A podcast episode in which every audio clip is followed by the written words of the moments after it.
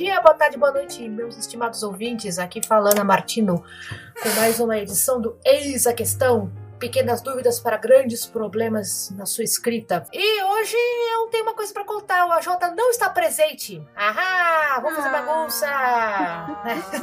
Que Não posso falar fazer muita bagunça, não edita a minha voz, eu coloco o Pato Donald no lugar. Aqui, como vos fala, Ana Martina, editora da Dame Blanche, uma das editoras é, pretérita, de ficção histórica, também no Analogias, Folhetim e Newsletter, mais no final do programa. E no segundo microfone, a pessoa que corrige as minhas vírgulas, a minha pontuação de diálogo e puxa minha orelha, deixa mexendo gatos, só o coelho. Olá meninos, olá meninas, olá realeza não binária. Hoje eu posso falar realeza porque o AJ não tá aqui. Viva!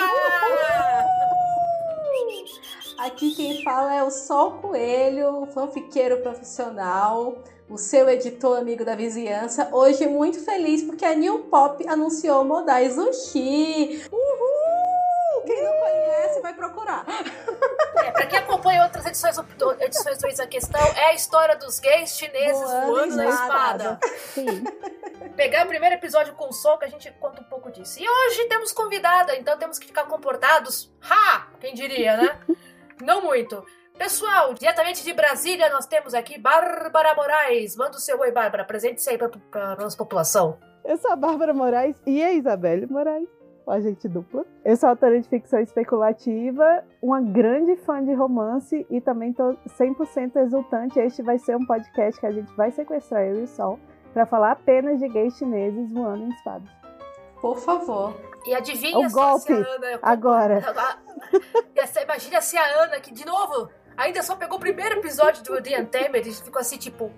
Oi, É, muito bom. onde é que estão as espadas? Quem, quem não entender a história, vocês podem me chamar pra assistir com vocês, porque eu vou explicar com todo carinho tudo que tá acontecendo, gente. É assim Eu tô lá... mesmo. Mas ó, é interessante a gente começar com isso porque a gente já falou o tema do episódio de hoje. Ainda não. Então tá, vou, vou segurar. A gente trouxe.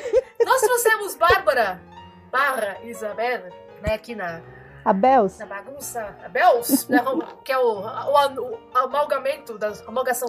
Amalgamento ou amalgamação? União amálgama. das duas pessoas. Do, do jeito que você Isto. quiser. Hoje tá difícil, né? Hoje só amanhã.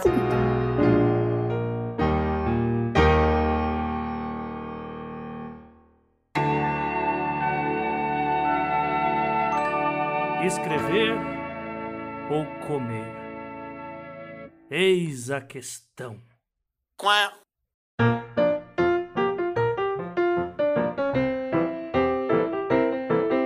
Trouxemos ela aqui hoje para bater um papo sobre um assunto muito interessante que traz polêmica, traz discussão. Você quer ver o fandom pegando fogo, subir na cadeira e dar tapa nos outros? É clichês do romance. E antes que você, ouvinte querido, né, que acha que é melhor que é um, um, um cara muito cool para ouvir falar sobre clichês de romance, romance de banca de jornal, romance de regência, senta aí porque você tem muito que aprender hoje discutindo os clichês do romance. E sim, vamos falar também de gays chineses voando em espadas. Se preparem que hoje, hoje tem. Hoje tem.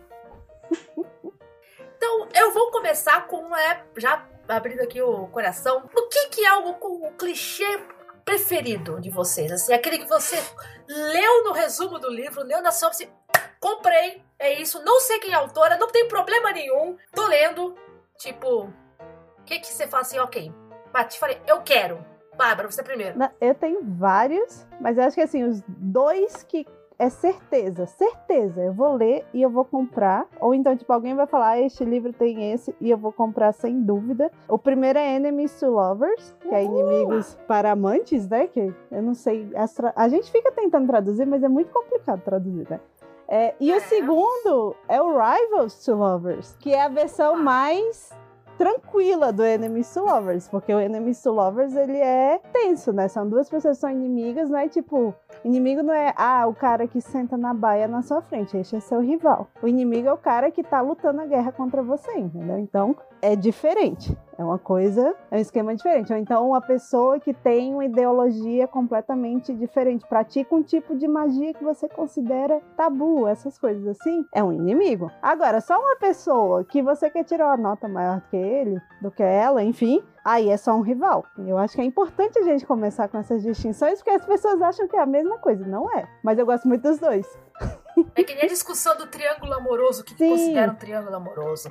Sol, quais são os seus clichês de romance favoritos? Ó, além do Enemies to Lovers aqui, que Bells já falou, eu tenho um que eu chamo de Dumps to Lovers, que geralmente são dois amigos idiotas que não notam que são muito apaixonados um pelo outro até eles notarem. Eu amo esse clichê, assim, com todas as minhas forças. Onde tiver esse tipo de história, eu tô lá. Gente, ah, eu gosto de Friends to Lovers. Eu adoro a ideia do melhores amigos que de repente, epa, isso aqui tá ficando um pouco complicado. Ah, eu sou muito. ah, eu sou uma boba romantizada, assim, do tipo Bela Fera. Sabe? Também. romance de, rege- Ai, romance de regência, romance napoleônico, que tá lá é, a mocinha e o cara que voltou da batalha todo derrebentado. Eu curto, eu compro, sabe? Eu, eu fico besta. Ah, eu não gosto de qualquer tipo de romance de Bela e a Fera. Já deixa ser avisado. Mas quando é específico, assim, de batalhas, etc., eu fico. Ah, eu já li 500 vezes, vou ler 501. Eu curto, não tem problema. E também adoro ah, romances com o cara. O, o casamento falso. Tipo, os caras são forçados a casar, Ah. então, tipo, Las É Vegas. incrível. Eu acho. Porque aqui, como é que você vai, vai, vai, te sair- vai se sair dessa, cara? Eu acho, eu acho a coisa mais divertida do mundo. Eu, além de gostar desse, eu também gosto do Casamento Arranjado, que é uma versão Casamento Arranjado é diferente. outro clássico. É excelente. Casamento arranjado é maravilhoso, gente. E eu, eu também o que eu curto a variação do casamento arranjado é, ok, você é a noiva do meu irmão, melhor amigo, né? Meu chefe, mas então, né? Tá Fosse rolando. esse problema. Não vê se esse impedimento gigantesco que pode me matar, me demitir, me jogar no poço. É, então, estamos aí, né? Tá fazendo alguma coisa no sábado? Eu adoro isso. E aí isso nos leva a uma questão assim, ok, o que, que você não, não lê de jeito nenhum? Você fala, todo mundo fala, ah, você, tem, você vai curtir isso aqui? Você, puta, não, hoje não, nunca, jamais. Um, um que virou clichê é, né, no- nos últimos anos eu olho e eu não, não, não, não, são os livros de CEO, né? Ah, Ah, o milionário! Eu, eu tenho uma grande teoria de que o CEO agora virou um mafioso. ah, nossa, Porque se você sim, vê a né? lista de mais vendidos, agora é tudo mafioso. E aí eu tenho uma grande teoria quanto a isso. E, e quanto ao estado da nossa sociedade de hoje. Mas enfim, fica pra Deus. próxima. Eu já mencionei, eu acho que não lembro qual foi o episódio, que tem um estudo né, sobre as profissões dos, ah, dos mocinhos das histórias à medida que o tempo passa. A gente já teve a onda dos anos 60, a onda dos médicos, aí a gente teve nos anos 70 os primeiros milionários, né? Não eram bilionários, são bilionários. Já tivemos a onda aí dos exóticos, teve o shake árabe, tinha o mafioso, agora tá entrando o mafioso italiano de novo na moda. É o mafioso todas as italiano, o, o cartel de, de- da Colômbia e os É, russos. São os top e os três. russos. Os russos estão no topo. E tem o Vicenzo, que é um coreano Sim, que é que trabalha perfeito. pra máfia é italiana, né? Mas E, Vicenzo inclusive, perfeito. eu tava vendo o episódio de Vicenzo que ele explicou justamente a minha teoria, que é tipo assim, o mafioso, ele provoca violência entre pessoas que aceitaram aquela violência, sabe? O bilionário não, ele causa violência e mal para pessoas inocentes que não tem nada a ver. Então, tipo, um dos apelos do, do mafioso é esse. Ele é o bilionário, só que com ética, o que é inacreditável quando você para de Adorei, o pensar. mafioso é o bilionário com ética. A A Jota, esse vai ser, o- é, esse vai ser o título do, do podcast. Puxando pra isso, você topa é, romance de bilionário, romance de mafioso? Olha- Também não é tipo, não, valeu. Depende do, do- da sinopse, depende de como é. Tem uns. Eu odeio. Co- Coisas que eu odeio mesmo, assim, envolvendo milionários, inclusive. Tem tipo assim, sei lá, é, tem uns que é tipo A Virgem do CEO. E é Ai, todos nossa, esses sim, é romances. tipo. E aí, romance com tipo bebê. Eu gosto às vezes quando tem um bebê perdido, mas tem uns que é tipo assim, o bebê do CEO, que o, o enredo é: o cara precisa ter um filho, e aí contrata a mulher de barriga de aluguel. Eu odeio isso, eu fico olhando, não, velho, eu não gosto, não leio. Eu, eu tenho um problema muito grande com a virgem do CEO, a virgem de maneira geral. Sim, né? é. Porque, a figura tipo, no romance da. A, figu- a figura do, da virgem, porque é aquilo bicho. Então, né? É, ela é virgem, mas ela é besta. tipo, ela não tem noção nenhuma do que tá acontecendo. E não- se fosse tipo 1814, eu até entendia, mas 2015 não rola. Ainda assim, é um, é um, é um- Eu não gosto muito de, de macho alfa, como chamam, né? Milionário, ban... o cara mandão, aquele cara, é, o bruto, né? Violento tal. Embora eu goste de, de romance e Fera, eu não gosto do bruto, do, do, bran- do bruto mandão. Detesto. Quando o cara é tipo, ah não, ele vai sequestrar a mocinha, ele vai, ele faz, faz o que? Tipo, compra, compra roupa pra moça e ela não quer saber disso, manda ela ficar no lugar. Clássico do, do, do bilionário é que tem a ilha particular, ele manda a garota pra ilha particular. Contra a vontade dela, tipo, valeu, obrigado, não. Eu acho que depende de como o autor faz, assim, a autora faz. É, a- todo clichê é depende. interessante. É, mas eu também, em geral, quando é assim, tipo, eu só gosto se os dois são alfa. Porque tem histórias que são assim, Sim, sabe? sim. Que aí a briga é de duas pessoas no mesmo nível pra ver quem é que vai ceder. Às vezes ninguém cede, enfim. E aí eu gosto muito, assim, do, do coisa. Mas tem umas, uns umas histórias que, gente, pelo amor de Deus. Você tem citações aí? Porque eu, eu pensei em algumas, eu não vou falar em voz. Não, então, eu tenho, eu tenho, mas não é exatamente esse caso. Porque assim, eu gosto muito do- da categoria que a gente chama de Dark Romance. Que essas coisas são mais, mais complicadas, tipo, às vezes tem sequestro, etc e tal. Então eu leio vários que tem essas coisas um pouco mais tensas. Mas eu li um muito ruim e nem é por causa das coisas tensas, entendeu? É porque a, a autora ela bota tanta coisa no livro. Por- tem isso, tipo, sei lá, a menina é vendida pro, pro povo lá, pros mafiosos, é de mafiosos, né? Pelo pai dela, e aí ela se recusa a ir, aí tem uma grande briga, e eu fiquei, yay, ela vai brigar muito com eles. E aí do nada ela decide, não, ok, eu tô bem aqui, vou continuar aqui. E eu fiquei, você não queria brigar com todo mundo? E aí acontece muita coisa, tipo, porque além de ser o Dark Romance de máfia, ainda é um harém reverso. Então ela tem quatro interesses românticos ao mesmo tempo. Então, assim, é muita coisa acontecendo. E nada faz sentido. Chegou uma hora do livro que não estava mais acontecendo nada. E é horrível. Enfim, eu fiquei muito traumatizada com aquele livro. Eu cheguei no final e eu fiquei, como este livro existe? É uma coisa que existe no universo. Mas enfim. Olha, tem alguns livros que você lê e fala, ok, cara, eu não sei de onde você tirou, mas pelo amor de Deus. Pessoas que acompanham romances já estão pensando todo, todo falando todo mundo uníssono. Sim, 50 tons de cinza. É. Né? Acredite, tem coisa pior. Ah, tem. A- a Sempre dá pra ser pior, né? Sempre. Olha, tem uma que foi muito triste, cara. A autora dos 50 Tons de Cinza, ela escreveu um outro livro chamado The Mister, Ah, é, que eu fiz a besteira de ler porque minha irmã comprou, no, no- comprou e falou: Olha, dá uma lida, vê o que você acha. Eu li e falei assim: Gente, eu vou arrancar os cabelos. Eu vou arrancar os cabelos da minha irmã. Era é muito. Eu já li muito romance de banca de jornal. Tipo, é, foi parte da minha formação. Falei assim: "Ah, não, não passava no romance de banca de jornal, não. Não passava na Bianca Sabrina.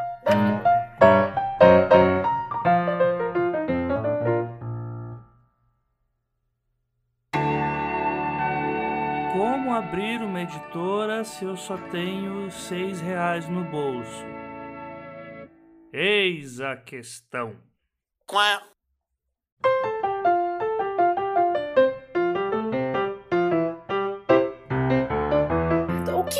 faz um clichê ser efetivo? Toda história tem clichê, né? O clichê é a base da sociedade, né? Na sua opinião, o que que faz o clichê do romance funcionar? Você fala assim, eu já li essa história, mas eu vou ler de novo porque eu gostei. O que funciona? hum. Quem quiser arriscar, entra de boa. Não, é, é. Voltando ao que eu ia falar, que eu acho que puxa um pouco nisso do que funciona ou não. Assim, que a gente começou falando dos gays chineses voando em espadas, etc. É, e a Ana falou que ela viu o primeiro episódio e ficou, ficou bem perdida, assim. E aí a questão é que os clichês, eles são culturais, né? Cada cultura tem o seu conjunto de clichês. Então, assim, eu comecei a assistir mais coisa chinesa agora, coreano ainda é mais próximo, assim, da gente. Mas essas coisas chinesas, principalmente históricas, elas têm clichês que é, eles não são clichês, sei lá, tipo, ah, não, começou na década de 60 e tem até agora. São clichês de dois mil anos, são clichês que estão dentro da cultura, sabe, arraigados. E essas histórias, elas dependem muito de você saber o clichê, tipo, elas não vão parar para te explicar o clichê. Então, com isso, eu comecei a pensar muito sobre isso, tipo, o clichê, ele é 100% cultural, ele é 100% dentro da sua vivência, assim, sabe? Então, se você vai, vai para outra coisa, você fica completamente perdido porque você não tem nem a estrutura básica assim de coisa. Tipo, uma coisa que é clichê que eu descobri é que, por exemplo, todas as histórias de Wuxia e Xanxa, enfim, é... sempre tem um artefato que tem muitos clãs lutando por ele. E a história vai ser as, a galera buscando esse artefato. O artefato importa? Não. É um artefato e tá todo mundo buscando. Aí na, no, no processo dessa busca vão acontecer várias coisas, etc e tal. É o que o pessoal de roteiro fala que é o McGuffin. Exatamente. E é. É, Falcão Maltês. É, é uma coisa comum, assim, tipo, de estrutura. E aí eu fiquei pensando assim, tipo, o quanto a gente depende das pessoas já saberem o que é clichê. Delas já esperarem, tipo, você já sabe, ah, eu vou botar é, fulano aqui, você, tipo, tem os pontos de história exatamente. Tipo, se a história é um Friends to Lovers, você sabe que vai ter aquele momento em que um dos dois vai cair a ficha, ou os dois vão cair a ficha ao mesmo tempo. E aí eles vão entrar em pânico, porque eles não, não sabem o, que está acontecendo, e isso vai levar a mais problemas e tal. Então, assim, todos esses clichês, eles vêm com a estrutura narrativa que a gente espera. E eu acho que o que faz ser interessante barra inovador é você seguir essa estrutura, que é a estrutura esperada, mas com algumas modificações, porque você não pode fugir completamente da estrutura esperada, porque aí as pessoas não vão gostar. Que foi o meu caso com o livro que eu falei antes, que é o Dark Romance, que eu achei que a menina ia brigar com os caras. Não, ela decidiu parar de brigar. Eu fiquei, não, não era isso que eu queria de você, livro, sabe? É, então você não pode romper 100%, mas se você seguir a risca, assim, também é muito complicado, porque aí as pessoas podem ficar. Ah, mas esse livro aqui não tem nada demais. Então você tem que achar um meio termo entre o rompimento 100% da estrutura esperada de um clichê e o, o, seguir ele à risca. E aí eu acho que acaba que a gente gosta do que fica nesse meio, assim, entre os dois, sabe? Aí dependendo do, do, do dia, eu pelo menos varia muito dia. Às vezes eu quero ver um, ler um negócio que é, tá, mas aí reinventa o negócio. Às vezes não, eu quero uma coisa mais básica, que é um pouquinho diferente, a dinâmica é um pouco diferente de outra. Então, assim, eu acho que é isso. Tem que. Eu tô falando como se fosse fácil, né? Mas tem que saber dosar essa coisa, tipo, a estrutura esperada versus você fazer coisas um pouco diferentes, assim. Então, eu tava, tava falando da, da, do clichê de dois mil anos na narrativa chinesa, eu tô pensando aqui em telenovela. A gente assiste telenovela sabendo conscientemente como é que ela termina. E quando termina de uma maneira diferente, a gente fica se sentindo vendido, né? É, é toda a estrutura ali do, do, do, melodrama burguês que a gente tá esperando, porque é, é catártico, né? É, é, um, é um clichê que é catártico. Assim. E é uma coisa que a gente tá lá assistindo e consumindo, esperando que essa estrutura se cumpra, porque é a partir da, do, do, do, cumprimento dessa estrutura que a gente vai ter o nosso prazer enquanto leitor, enquanto consumidor de mídia, né? Então, o melodrama burguês que é a telenovela mexicana, é o que, em certa medida, não exatamente, mas em certa medida, se utiliza também nos doramas, ele funciona muito bem. É, porque a gente reclama muito que, ah, essa história é muito clichê, mas a gente espera ao mesmo tempo. Eu tava lembrando que a Associação de Autoras de Romance dos Estados Unidos tem uma definição bem clara do que pode ser considerado ou não romance. Né? É encontro de duas pessoas. Ou mais. A idade de pessoas já deu confusão muitas vezes, porque na cabeça do, da velha guarda é um casal heterossexual, por favor. Isso a gente pode mencionar mais pra frente, vamos mencionar mais pra frente. Uh, que vão passar por uma série de problemas e tem um final feliz. Aí se vai ser um final feliz para sempre ou vai ser um final feliz por enquanto, a escolha da autora, né? Uh, mas é garantido no final que tem que ter um final feliz. E a ideia de que ah, esse clichê funciona ou não funciona para os nossos ouvintes aí que falei, lembra que eu falei para vocês, né? Que você não gosta de romance, mas tem muito que aprender com romance. A ideia de que toda história tem clichê sim, você não vai reinventar a roda, né? Ah, e que você tem muito a aprender com a ideia de que o, o que o romance entrega para leitora. Eu tô falando no, no gênero feminino porque 95% do público consumidor de romance é declaradamente feminino. Ah, a ideia do que como é que você entrega e você monta a ideia do romance, que é muito autor especulativo, muito autor de terror, muito autor fora do circuito, né, do, da, da, da impressão romântica, poderia aprender um pouco, né? Como é que você entrega essa, essa catarse pro leitor de maneira legal? Afinal de contas, a Tessa Dare, né, Lisa Kleypas e a Julia Quinton fazendo a grana delas, fazendo a mesma história várias vezes, né? É um problema complicado. E puxei a ideia aqui do romance, né? Que tem que ter um final feliz. E eu esqueci de mencionar um clichê que eu detesto, mas isso também puxa uma outra discussão. Eu não gosto de romance à primeira vista. Eu detesto romance à primeira vista, na verdade. Tenho vontade de jogar o Kindle pela janela. Então. uh, mas isso se explica porque eu não sou pessoa muito. Uh, sou um espectro chamado demissexual. Então, pra mim, tipo, você leva a pessoa e fala assim: é você, pra sempre. Eu falei, bicho, não. não. Alguém mais tem esse problema, por favor? Você lembra? Vamos fazer cara, um tipo cara, eu, sou, eu sou aro, eu sou aro. Isso não funciona. Isso não faz o menor sentido pra mim. Não faz, tipo, não faz. Eu, eu entendo assim. mais assim. o, o que a gente chama no romance, romance de insta-lust, que é você olhar a pessoa e, tipo, sentir atração sexual, etc e tal, do que o insta-love. Isso tem muito em romance YA, que é tipo, ai, você, tipo, se vê uma vez, sei lá, no primeiro dia de escola e fica, ai, pra, vou ficar pra, com você para sempre, vou terminar o ensino médio, me casar com você. Enfim, eu detesto isso, sabe? É se, é, se bem que se a gente. É porque geralmente esses livros, eles levam esse desejo do personagem a sério. Porque se você for parar para pensar, uma pessoa de 16 anos realmente vai achar que tá apaixonado pelo amor da vida dela, que vai casar porque tem 16 anos. Você, você tem 16 anos, você vai achar isso. O problema é o livro levar a sério esse negócio de amor à primeira vista, porque para mim não faz o menor sentido. Não, não, não, não me entra, gente. Desculpa. Quem gosta, nada contra. Olha, eu fico olhando e falo assim, cara, tem. Não não funciona comigo. Agora tem, tem, eu tenho uma observação só que comigo funciona em um único caso, que é quando são almas gêmeas e trabalha ah, esse fato sim. de ser alma gêmea, sei lá, tipo, tem não sei quantas reencarnações e aí se reencarna, porque não é a primeira vista.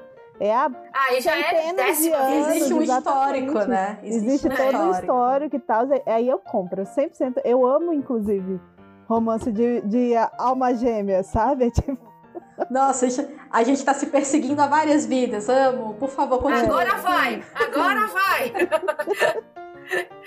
Não, mas isso, isso também é legal. A ideia do. Sem os 10, 10 gerações antes, na né? primeira vez, assim, eu olhei pra você e falei, é hoje. Tipo, não! Eu falei da. Eu falei da. Mencionei a Julia Quinn porque tem um dos, dos Bridgetons se apaixona à primeira vista, né? Eles são muitos deles, mas o, o, o Benedict, é o. Quem é desse? É o Benedict. Benedict. Eu detesto o livro dele. Por vários motivos, mas um deles ele se apaixona à primeira vista, ele não sabe quem ela é, porque ela tá com, no, no baile de máscaras e fica perseguindo a mina, né? É, é pela, pelos tempo. textos do livro. E desse. tipo, eu tenho uma raiva dela nesse livro, já mencionei no episódio, no, na época do Perguntas Nomes com a Larissa eu e ela nos unimos pelo detestarmos o Benedict. Uh, não gostou, me, né? não gostou disso, me liga. Mas é que eu fico muito, muito, muito vendida. E eu mencionei aí a velha, discussão da velha guarda, da nova guarda da, do romance norte-americano, porque o nosso mercado é muito influenciado pelo romance, pela Romance Writers of America, que o romance é duas pessoas num casal teoricamente heterossexual. Há muito, muito tempo, até pouco tempo atrás, a, explicação, a implicação era romance heterossexual e branco. E aí, de repente, você tem um, uma explosão né, uh, no mercado chamado Alicia Cole, já escrevia muita coisa, mas que aspas gigantescas, de repente entrou na, na, no, radar de muita gente com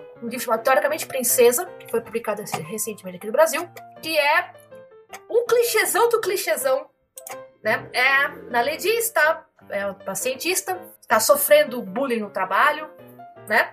Tá morando num buraco A melhor amiga dela explora ela. Não, nada, não, é, não tô dando spoiler, gente. É a primeira página do livro. E tá recebendo uns e-mails muito loucos de alguém que tá falando que ela é princesa. Mas, pô, mas que maluquice. Até que, bom, ela é mesmo. Né? Ah, o, que, o que chama atenção, o que chamou a atenção do público em geral é que, assim, a princesa é africana.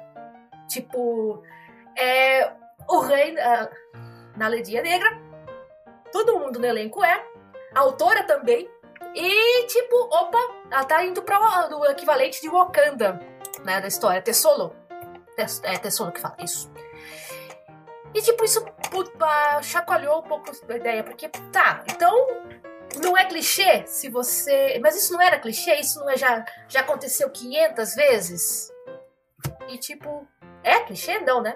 Quando você muda a estrutura básica da história, eu tô falando muita besteira, só falando besteira. Eu acho que é aquilo que a, que a Bárbara falou mais cedo, que é pegar a estrutura do, do clichê, falando clichê aqui. Clichê é ótimo. eu mudei a estrutura do clichê para vocês entenderem o que eu tava querendo falar, foi isso. Mas pegar a estrutura do clichê e trabalhar alguma coisa original em cima dela. É, tem, um, tem um exercício de escrita criativa da, da professora Noemi Jaffe, que é: você pega um livro qualquer, é, e aí você pega dois pares de adjetivos, dois pares de substantivos, juntam os dois, e aí você escreve sobre um tema qualquer, tipo amor, sem falar que você está falando sobre amor, então tem uma restrição e esses dois pares têm que aparecer dentro desse texto sobre amor, que não está falando diretamente sobre amor, uma segunda restrição. Então eu, é, é, meio que essa estrutura também. Você pega o clichê e coloca restrições nele. E aí você tem uma obra original, né? Você pega a, a, princesa, só que ela é uma princesa africana, ela é uma mulher negra, ela não é a princesa loirinha de olhos ela não tá indo para né? Não, não é isso. Então. Ela não tá indo para Arendelle, definitivamente. Não, não tá. eu fiquei apaixonada pela Lisa, pela, pelos livros da Lisa Cole, principalmente quando descobri que ela também faz ficção romântica histórica. Não, né? ela também escreve ficção científica romântica. Tem um, um, Eu tô com um conto. Eu comecei a ler, mas parei. Que é tipo. É, de calma aí. É como se fosse o robô que me amava. E aí a, a, a, a, a moça se apaixona por um robô, sabe? E eu fiquei igual. E ela tá escrevendo um mistério agora. É tipo assim, ela escreve tudo. Eu sou uma grande Não, fã. eu fiquei apaixonada. Eu fiquei apaixonada porque eu sou muito fã de ficção histórica. Assim, tipo, pra caramba. Eu edito uma revista de ficção histórica, né? Uh, e eu fiquei apaixonada quando eu li que ela conta uma história da Guerra Civil dos Estados Unidos. E a personagem principal é uma mulher ex-escravizada, fugitiva, que mora em certa paz numa parte do país, então ela tem que ajudar na causa da guerra e tem, além dos problemas já esperados de uma história que se passa durante a Guerra Civil Norte-Americana, você tem o, nível extra de problema que é, ok, é uma mulher negra no meio dessa confusão. Isso, tipo, eu tava esperando para ver se acontecer, enfim. Né? É um nível extra. É, o, o, esse livro dela, o primeiro dessa série que você tá falando, né, vai lançar no Brasil agora, né? E tem outra Isso. autora negra norte-americana que essa é muito mais antiga, né? Tem uns 20 anos já ou mais de carreira, que é a Beverly Jenkins, que ela também tem várias Nossa, séries sim. que são é, é, isso, tipo, o contexto é completamente diferente do, do, do que da imagem que a gente tem de romance de época, né, no Brasil. É, em geral, é isso, é tipo, é pós-guerra civil é, norte-americana, com protagonistas negras, com a parte da reconstrução, e tudo mais, que é, é, muito interessante. E aí vai, vai sair um livro dela esse ano também em português no Brasil, assim, que está é, diversificando do... bastante aqui, Por eu estou muito feliz, enfim. É, por favor, gente, aliás, mencionando aí a Alissa Cole, o livro que a gente acabou de mencionar é o União Extraordinária, vai sair agora dia 15 de julho pela Harlequin, e a Solange Chiorro é a tradutora. Uh, fica aí, uh, Harlequin, se vocês quiserem patrocinar a gente, estamos aceitando, né? Eu certamente comentaria o assunto. Achei um editor no aplicativo de pegação. Posso mandar meu manuscrito?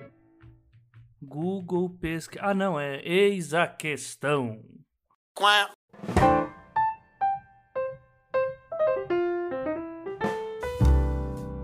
Isso vai puxar, vou puxar para um outro ponto, então. Romance. Eu vou falar a palavra mágica, né? Romance gay, romance LGBT, etc, etc, etc. Também vale a ideia do, ok, isso é, mas isso já foi batido. Não, não foi. Né? A gente não tá vendo em grande escala. Exatamente. Porque, essa, porque são os pequenos editores fazendo tudo junto, né? Nós somos os, os, né, os fanfiqueiros aqui fazendo, fazendo trabalho pesado. Quem vocês mencionariam para mim assim, ok, mas eu sou. Gente, eu gosto de homem. Eu quero. É um homem que gosta de homem que lê romance. Uma mulher que gosta de mulher que lê romance. O que, que vocês me recomendariam aí nessa linha? Romance, romance queer. Essa eu vou deixar na mão da Bárbara porque ela acompanha todo mundo. É, eu só tenho recomendação. Ah, mentira! Tem uma recomendação em português agora! Yes! Uhul! Que é o Guia viva! de Mecânica Celestial para Damas, que saiu pela Arlequim agora também, que é só em e-book, infelizmente, que é um romance de época sáfico, né, entre duas mulheres. Só que assim, eu não li esse ainda, ele tá na minha lista, ele tava na minha lista e o preço nunca baixava, e agora sai em português muito mais barato do que em inglês. Aí tá na, na filinha do Kindle para ser um dos próximos lidos, né?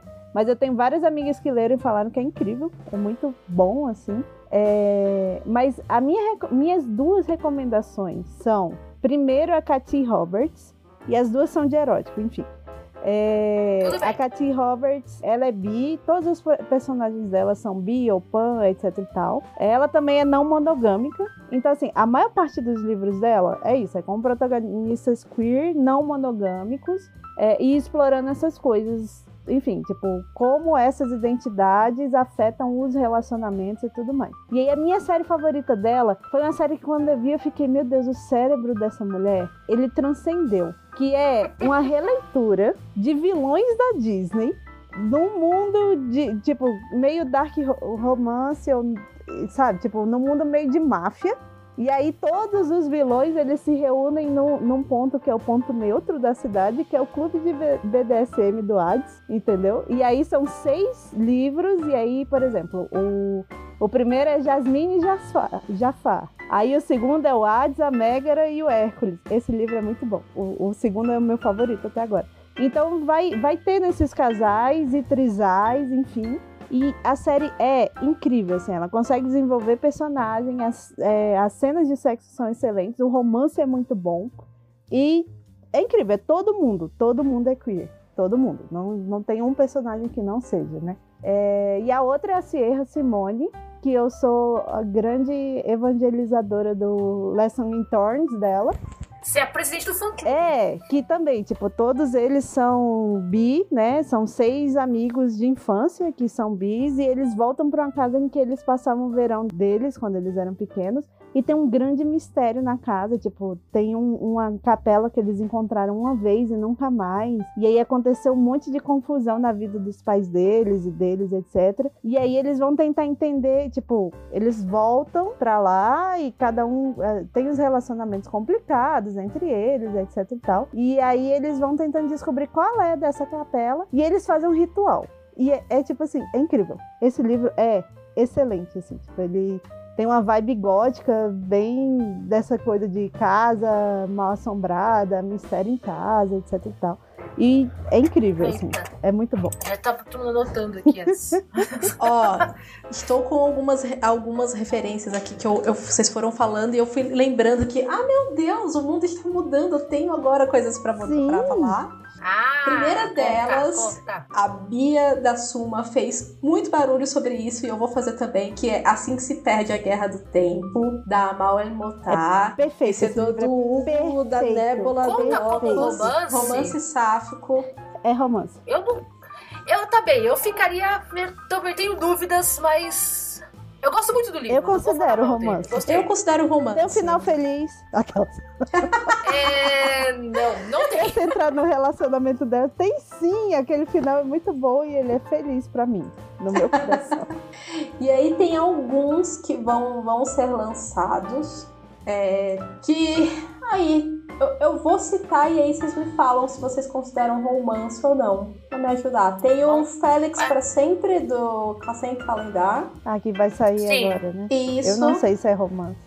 É, eu acho, acho que sim. Eu acho que é romance com um protagonista que é um homem trans. Tem os garotos do cemitério também com protagonista trans e gay, que eu tô querendo muito ler essa história. Eu acho que eu tenho quase certeza que esse é romance. Tem o, os da. Gente, como é o nome dela? Deixa eu olhar aqui. Da Rainbow Rowell, né? O Ah, sim, Sempre em Carry Frente e o, e É, o muito Filho bom Rebelde. também.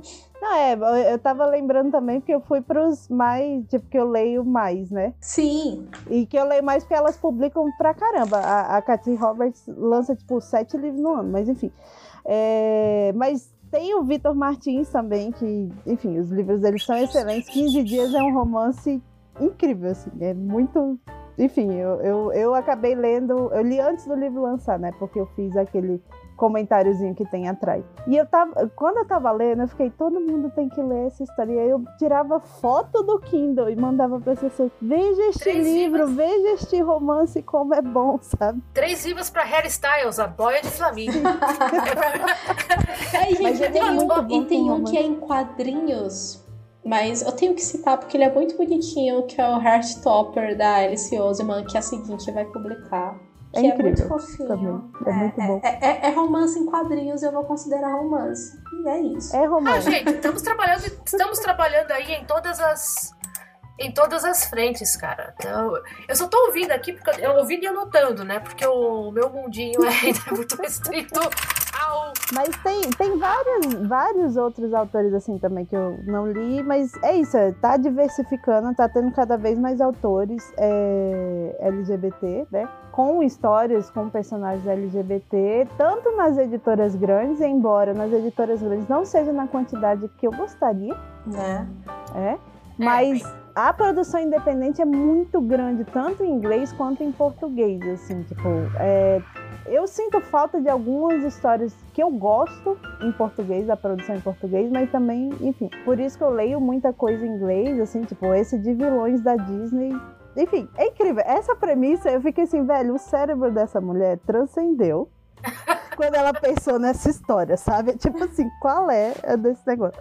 Enfim, mas tem muito, muito autor interessante, assim, publicando coisas interessantes. E aí é isso, o problema é esse, é que como não vai para, assim, não tem tantos em editoras tradicionais, a gente tem que fazer um esforço. Não chega pra gente com a mesma facilidade que chega, sei lá, uma Julia Quinn. Não vai chegar, sabe? Não, Não é que não tem o mesmo apelo, não, não tem, o mesmo não- dinheiro até da editora para divulgar, sabe? Por exemplo, a, a Arlequim lançou o, o Guia Celestial. Eu vou falar esse nome errado todas as vezes. Mas enfim, o livro sáfico histórico, né, da, da Olivia. Eu também não lembro. Enfim, não lembro nada. Apenas que é o Guia de Mecânica Celestial para Damas, alguma coisa assim.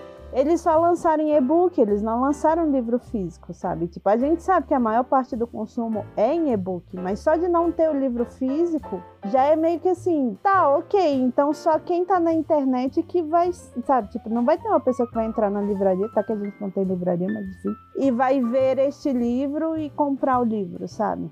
É só online. Então tem essas coisas, tem essas diferenças assim de, de tratamento mesmo. No porque no final é isso, é tipo, a expectativa, eu, eu acho que a expectativa desse é que não venda o suficiente para pagar uma edição física, por isso que eles só lançaram em e-book. E tipo assim, É uma possibilidade. é, mas tipo assim, isso é real? Como é que a gente vai saber se é real se esse é o primeiro livro desse gênero que está sendo lançado em português, sabe? Então tem, tem este problema das editoras. E aí, como não tem por trás essa estrutura, é, isso para um livro gringo, imagina para um livro brasileiro, assim, tipo. Enfim. É, aí entramos um outro. Então a gente tem que ir, tem que fazer esse esforço, sabe? As pessoas têm que ir atrás, procurar os autores, é, procurar livro na temática que gosta, etc. Porque não vai chegar para elas, assim. não chega fácil.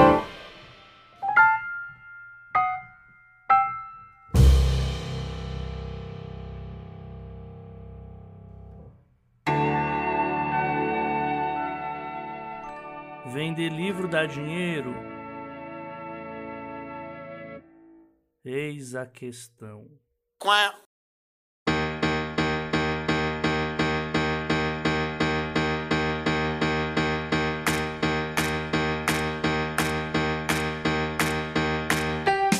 Puxei pra puxei aqui o Ah. é, Guia de Mecânica Celeste Ah, tá. para Damas. Pronto. Não é Olivia celestial. White.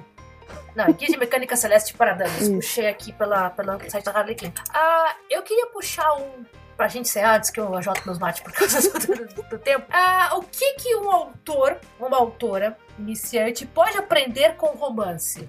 Tipo, Eu acho que a lição número um é que o seu final ele não precisa ser um mistério.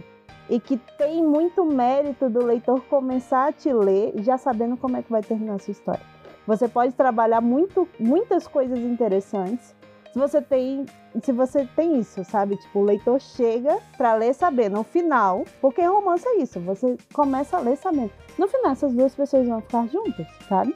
Então, assim, você consegue trabalhar muitos sentimentos do próprio leitor com esse, essa coisa, assim, com esse fato. Ele sabe como vai terminar, ele sabe o que vai acontecer. Então, você consegue trabalhar essa expectativa muito bem. E, e tem. Eu já li romance que eu chegava, assim, faltando 20% e eu ficava, não é possível, como é que essas pessoas vão terminar juntas? Eu não acredito, não é possível. Tipo assim, não dá pra resolver. E, tipo, a autora consegue resolver, sabe? E aí, por isso, por, justamente por causa disso, foi tipo, eu não vou parar de ler este livro até eu saber como você chega no final. Então, assim, é, eu acho que essa lição de que o como você chega no final é tão importante quanto o final, assim. Tipo, às vezes o final, pra mim, às vezes o final nem importa, assim. A trajetória é muito importante.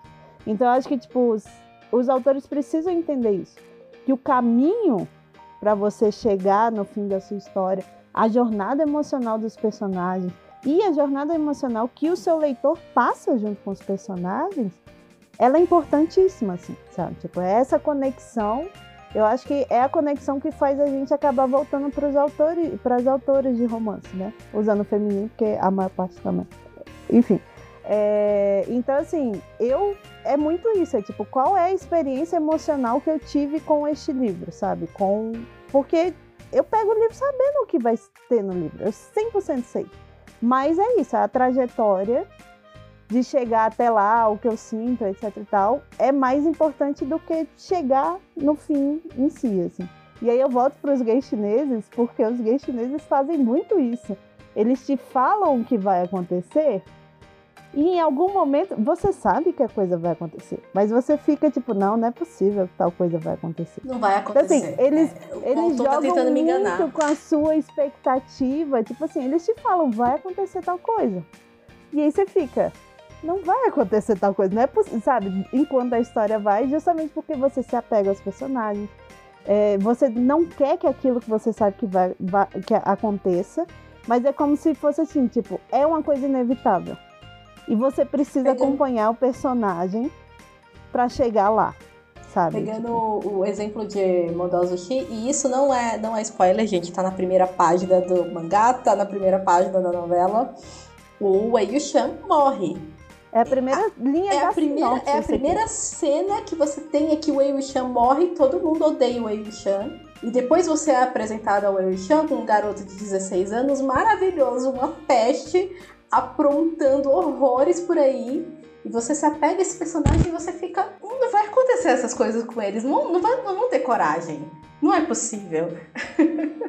Bom, mas acontece. Só, eu vou perguntar pra ti também. O que que um autor iniciante, uma autora iniciante pode aprender com a ideia do romance, clichêzão, manga de jornal total? A primeira coisa, estrutura. É, se você é autor iniciante, eu acho que eu já falei isso por aqui. Imitar os passos de outras pessoas é uma coisa normal, faça, não se intimide. E romances têm uma estrutura muito bacana de você imitar. Eu lembro de ter imitado muito no, no meu começo de fanfiqueiro. É, os romancinhos de banca que eu lia, eu tentava imitar aquela estrutura porque ela parecia interessante pra mim. E aí eu ia entendendo o que, é que o, o que, que o autor tava querendo fazer com, com aquilo. E romance é muito bom também em apresentar o núcleo emocional do personagem. Porque quando a gente tá falando de história, gente, a gente tá falando de personagem, a gente não tá falando de narrativa. Narrativa é pano de fundo. O que toca a história é o personagem. Romance é muito bom em apresentar o núcleo emocional, que é essa coisa que faz o personagem ser quem ele é. Por mais plantam que esse personagem vai ser dentro de um romance, né? Ele ainda tem um, um porquê de existir que é muito óbvio, então fica muito claro como que eu desenvolvo esse essa razão de ser do personagem. Eles são muito bons nisso. Eu vou dar o meu pitaco, né? Porque tem duas coisas que eu queria muito. Já falei em newsletter, já falei ao vivo. Duas coisas que romance de banca de jornal ensina qualquer autor a escrever. O primeiro é entregar a expectativa né? Você falou, a Bárbara falou de você já começa o livro sabendo como ele termina. O autor você sabe, sabe assim, o seu leitor é mais esperto do que você. Então, especialmente nos, nos textos de romance, as, as, leitoras são muito mais espertas do que o autor. Então, se você falar uma coisa, falar besteira, elas vão te perseguir até o fim do mundo. Eu tenho um exemplo que, assim, eu não lembro o livro agora, se passava numa fazenda de ovelhas. Uh, e as críticas, a pessoa falou assim: olha, essa mulher nunca esteve nem a 100 quilômetros de uma ovelha. Tipo, não tem nada a ver com romance, mas quem lê sabe, né? Então, o seu público é mais perto que você, então não tenta bancar o sabichão, eles sabem que, é, o que eles estão lendo. Então, e romance duas vezes mais. Então, uh, humildade aí na, na, na história, você tá contando uma história, você não tá tentando ser mais esperto que eles. E a segunda coisa é desenvolvimento de personagem. Só também mencionou. Romance você não compra pela história, você compra pelo personagem. Né? Você quer entender, você quer ser aquela pessoa, você gostaria de estar ao lado daquela pessoa, então um bom romance é, é ótimo para você aprender como escrever um personagem que fala assim, você vai amar o diálogo. Então, e eu tenho muito problema com o pessoal de especulativa, né? Que fala assim, ah não, porque romance é fácil de escrever, né? Não é não. Eu diria que é mais difícil você convencer a pessoa de que tá que desse negócio vai sair um amor impossível, um amor de verdade, do que convencer que existe dragão. É muito mais difícil. Então, deixa seu preconceito na gaveta e vai ler, um, vai ler uns bons romances aí. A Bárbara sugeriu alguns, só sugeriu outros, eu sugeri também alguns. Para quem gosta de romance histórico, procurem Mimi Matthews. Ela escreve romance de regência. Ela, ela foi pesquisadora, ela é pesquisadora da era vitoriana, escreveu muitos não é, livros séries sobre moda vitoriana, sobre costumes vitorianos. Então, as séries dela são muito boas, porque tem muito boa pesquisa. E a Titia Tessa Dare, que eu adoro os personagens dela. tipo, não, a Tessa Dare eu acho que é, é a melhor é? porta de entrada para drogas mais pesadas. Assim. Pesadas, exato. Titia Tess sabe o que ela tá fazendo. Ela fala em, ela aprende, ela fala em português no, no Twitter, ela é muito gente fina. Né? Não comece pela Julia Quinn. Eu adoro a Julia Quinn, gente, mas Titia Tess, pra mim, é não, o, esse assim. último, não o último, o último, porque o último que saiu é da, da mulher que salva animais. Mas esse livro é muito engraçado, tem inclusive o parto de uma cabra. Mas o penúltimo dessa última série que tá saindo em português, que é o da. que a moça vai ser governanta de umas meninas que, tipo, elas são órfãs, já passaram por não sei quantas casas. Esse livro, para mim, é um dos melhores livros dela, porque além de ser muito engraçado, ele é muito. Ele os personagens são muito envolventes. Acima de tudo, as meninas que são a, a, as. Meu Deus, eu esqueci o nome. Quando você adota uma criança. E, mas não é seu filho, é essa, essa modalidade especial da regência, enfim. É, é o Ward. Ward é, em português não tem né? mas é o Ward, guardião. É, ele é guardião delas, etc. E elas fazem todos os dias, mais de uma vez por dia, o velório da boneca. E a forma como ela usa as cenas dos velório, do velório da boneca, todas as cenas, tem 500, para desenvolver não só os personagens, mas o relacionamento entre eles e mostrar como vai avançando, é incrível, assim. Além de ser muito engraçada, porque é tipo assim, a menina chega, ah, fulana morreu no meio do nada, assim. E aí todo mundo para o que tá fazendo para enterrar a boneca sabe? Então, assim, é, é muito fofo, é muito bom. É muito. Esse livro é muito bom, é incrível. Eu vou, assim, encerrar com a minha recomendação da Tessa Dare, que assim, é o meu clássico impossível, que é A Noiva do Capitão. Amor. Aqui, na escola. É, que tem um, outro clichê que eu adoro, que a menina inventou, né, um noivo para escapar de se casar. E o noivo apareceu, escocês, do exército aparece na porta da casa dela. Falando, e aí? E você, tipo, você não era inventado? De onde é que você surgiu? Gente! Mas.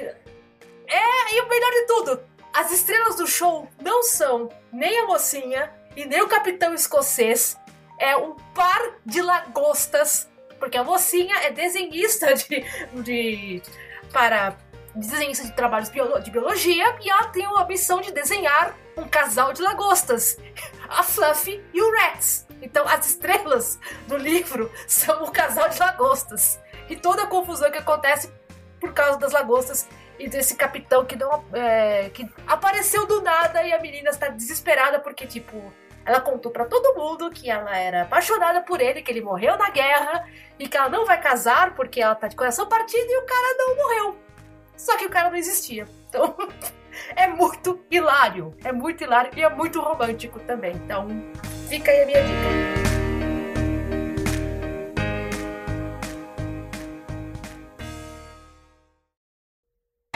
Como dizer pra mãe quanto ganha vendendo livro sem ter que chorar no banho depois? Eis a questão. Quá.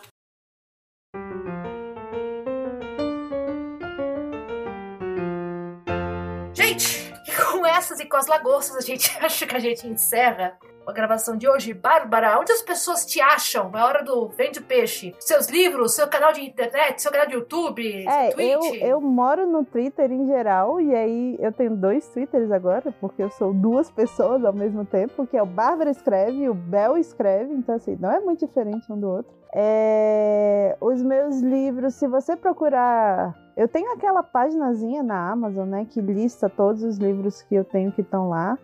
Mas a minha principal trilogia é a trilogia Anômalos, né? Que é de ficção científica. Tem um romance ao longo da história que é um slow burn, que a gente não falou, mas enfim, que é outro que eu gosto muito, que demora Maravilhoso. para acontecer. Maravilhoso. É.